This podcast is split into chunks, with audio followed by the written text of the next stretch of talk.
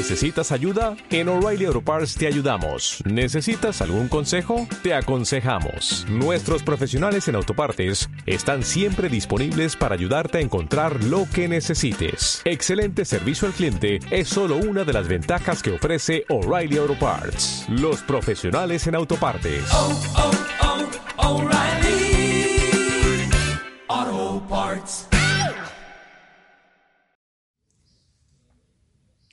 Busco que las personas sean felices haciendo algo que les apasione, ya que creo que la vida es muy corta para desperdiciarla en tonterías. Busco transmitirte algo positivo y que realmente lo apliques en la vida. Este es mi tercer episodio de mi podcast y el día de hoy te traigo un tema de que la única ventaja competitiva sostenible que existe es la actitud. Hoy vamos a tocar ese tema que es muy interesante ¿Qué tanto de tu actitud hace que tú logres las metas que te propones? ¿Qué mensajes te estás mandando tú mismo cuando te dices, hoy no, tal vez mañana? Sí, mañana lo hago. O cuando dices, hoy lo haré, esto lo voy a lograr por muy difícil que se vea la misión. Recuerda, la única ventaja competitiva sostenible que existe es la actitud. La misma agua que endurece un huevo ablanda una papa. No solo son las circunstancias las que importan, de lo que se trata es de que estás hecho y la actitud facilita las cosas, no solamente materiales, sino espirituales. Todos en la vida tenemos retos muy grandes en ese vínculo actitud-riqueza.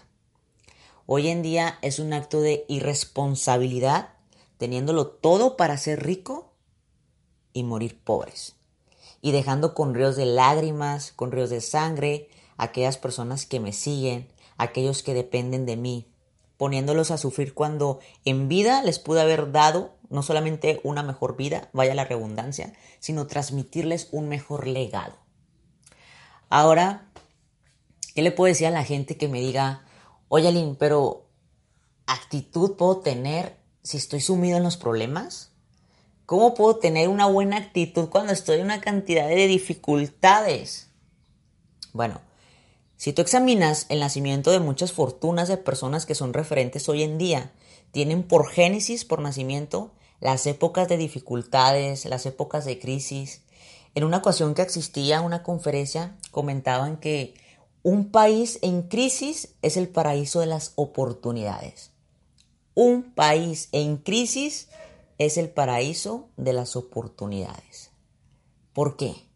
Porque cuando tantos lloran, se hace más rentable la labor de vender pañuelos. Y a este mundo que crees, venimos a vender pañuelos. Lo que tenemos, los que gozamos de buena actitud.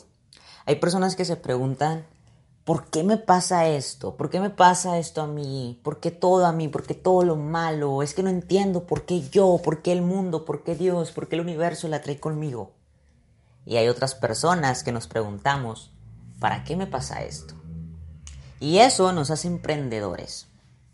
Hace poco platiqué con un amigo que se quejaba de su situación económica de hoy en día se quejaba que porque no tenía dinero, que porque tenía tantas deudas, que no le alcanzaba, incluso tuvo que empeñar eh, algunas cosas de, de, él porque simplemente pues el dinero, su situación económica está fatal. ¿A cuántas le satisface necesidades? ¿A cuántas? ¿A cuántas le resuelves problemas? ¿A cuántas? ¿A cuántas les permites vivir una vida mejor?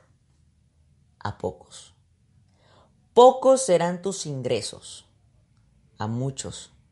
Muchos serán tus ingresos. Constantemente la gente se queja y dice, es que a mí nadie me da una oportunidad. Escucha bien lo que te voy a decir. Un ser extraordinario, un ser extraordinario no necesita que le den oportunidades en la vida. Las ve, las huele y las aprovecha.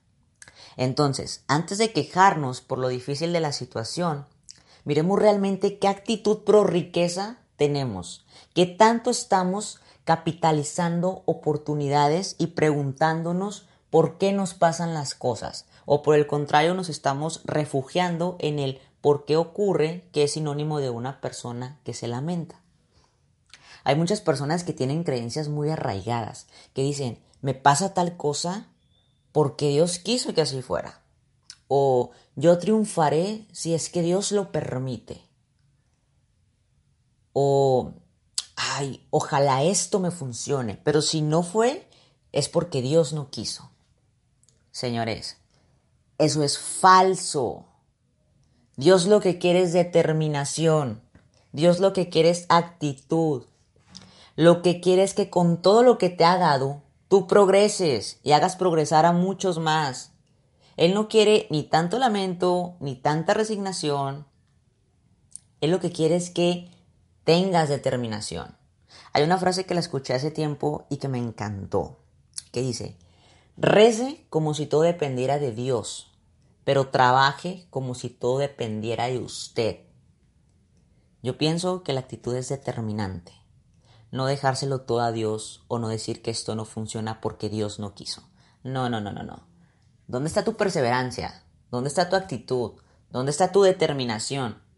Recuerda, el universo te toma fotos.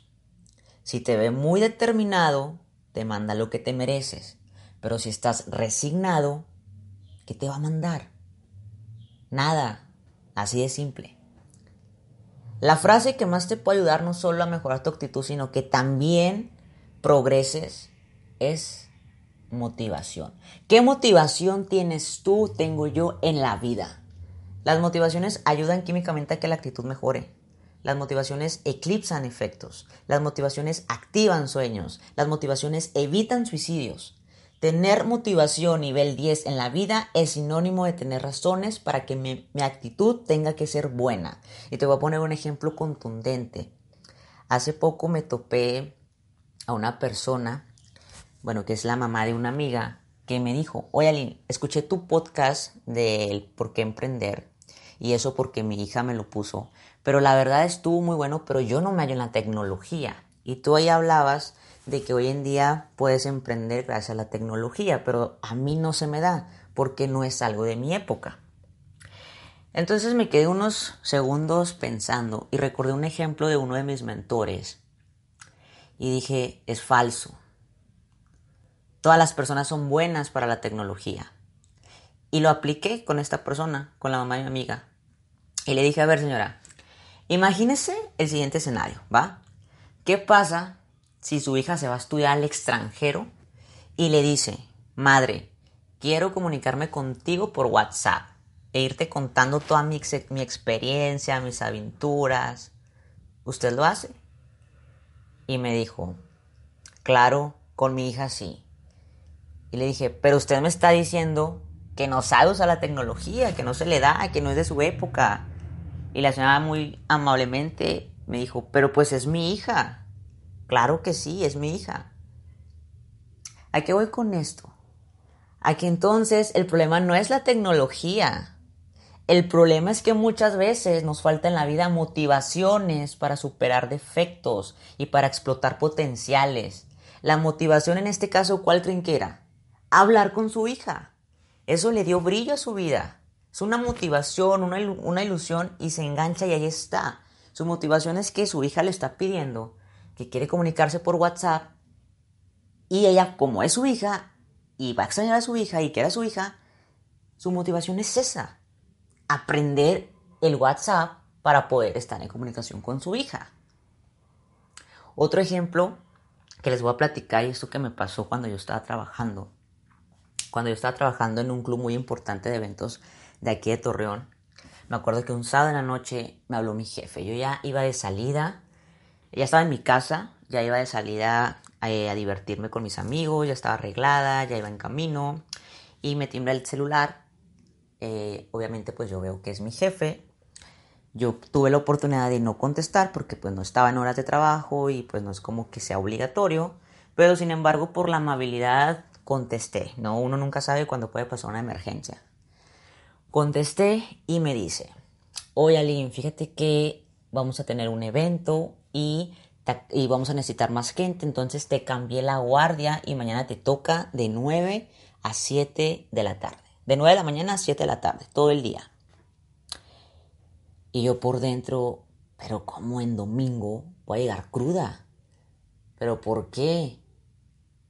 No manches, no, o sea, se los juro que en ese momento se me quitaban las ganas de salir. Ese día me acuerdo que regresé súper temprano a mi casa. Ahora, escenario número 2. Y eso pasó la siguiente semana. Me tocó guardia otra vez en domingo. Pero yo me iba a presentar hasta el miércoles porque había puente. Y además porque yo el lunes me iba a ir de viaje. ¿Cuál creen que fue mi reacción? No, hombre, jefe, me quedo hasta las nueve si quiere, no pasa nada. Me quedo de, de 9 de la mañana a 9 de la noche en domingo, no importa, no pasa nada. Es que yo estaba tan contenta porque me iba a ir hasta el miércoles a trabajar, porque me iba a ir de viaje, porque me iba a presentar hasta el miércoles, que a mí no me importaba el horario, porque tenía una motivación. ¿Y cuál era esa mi motivación? Que yo mañana viajaba. Y como yo mañana viajaba, yo traía en mi cabeza que mañana me le iba a pasar súper padre, me le iba a pasar súper cool, etc, etc, etc. ¿Te fijas cómo cambian las cosas? Del escenario número uno, de enojada, de frustración, de coraje porque te avisan de un momento a otro, al escenario número dos, que me avisaron, pero yo estaba contenta porque tenía una motivación. Porque yo sabía que terminando mi domingo, yo el lunes era otro pedo. Yo el lunes me iba con mis amigos, a mí el lunes se me olvidaba el trabajo y me presentaba hasta el miércoles. Interesante, ¿no? ¿Sabías tú que Napoleón pasaba jornadas enteras sin dormir? Y él decía que tenía tantas cosas por hacer que el cansancio se le olvidaba. La gente no se cansa cuando trabaja mucho. Se cansa cuando no están disfrutando lo que hace. Te voy a decir una cosa. Nada, nada produce más fatiga en la vida que una vida rutinaria. Tienes que ser adicta a la actitud buena. Yo soy adicta a la actitud buena ante cualquier circunstancia. Hay una historia que es muy conocida donde una persona se quería suicidar. No encontraba razones para vivir. O tú has tenido una persona que te diga, o te has enterado de una persona que, que se quiere suicidar porque no, no tiene razones para vivir. Bueno, esta persona no tenía razones para vivir. Según ella no tenía razones. ¿Ok? Y fue con un psiquiatra experto en esos casos. Y el psiquiatra le dijo, ok, se quiere suicidar. Perfecto, hágalo. Suicídese. Y la persona, pues obviamente, cuando tú vas con un doctor, pues no esperas que te diga eso. Y la persona dijo, pero es que, ¿cómo, doctor? Tengo esto y esto y lo otro. A ver, a ver. Entonces, si tienes motivaciones, si tienes razones de vida, hay algo que quedó muy claro de esto. Si tú no tienes motivaciones, construyelas. Construyete una motivación. Pero, ¿cómo alguien? ¿Cómo me construye una motivación? Si estás inconforme con tu pareja, termínala. Si estás inconforme con tu empleo, despídete, renuncia. ¿Cuál crees que va a que va a ser la motivación al día siguiente? Tu motivación va a ser ¿de qué estoy hecha? Me voy a comer el mundo y voy por todo. Eso es una motivación. Ok, renuncié, me despidieron, no importa. Yo mañana salgo y busco lo que realmente me gusta. Los hábitos son muy importantes. Muy importantes. No ser inconsecuente. Sinceramente, aún no entiendo cuando entablo conversaciones con amigos, en especial con uno, y me dice, es que yo soy muy bueno para hacer negocios, pero me gana la hueva, pero mi situación financiera no está bien, es que, mira, trabajo aquí, trabajo allá, pero no tengo lo que quiero. Y yo nada más los escucho. Bueno, en esta ocasión nada más escucho a mi amigo, no, analizo sus expresiones, desde cómo se para, cómo habla, cómo se expresa, sus redes sociales, etc. Y me doy cuenta que en su Instagram las cuentas que sigue son de fútbol. Es que me gusta mucho el fútbol, Ale. Perfecto. A mí también me encanta el fútbol. Pero no se trata de lo que te guste, sino de lo que necesites. Es vital ser congruente. Yo quiero una salud financiera. Entonces sigo cuentas que me aporten algo a lo que quiero tener. Es ser consistente que mi hábito propenda por la consecución del objeto.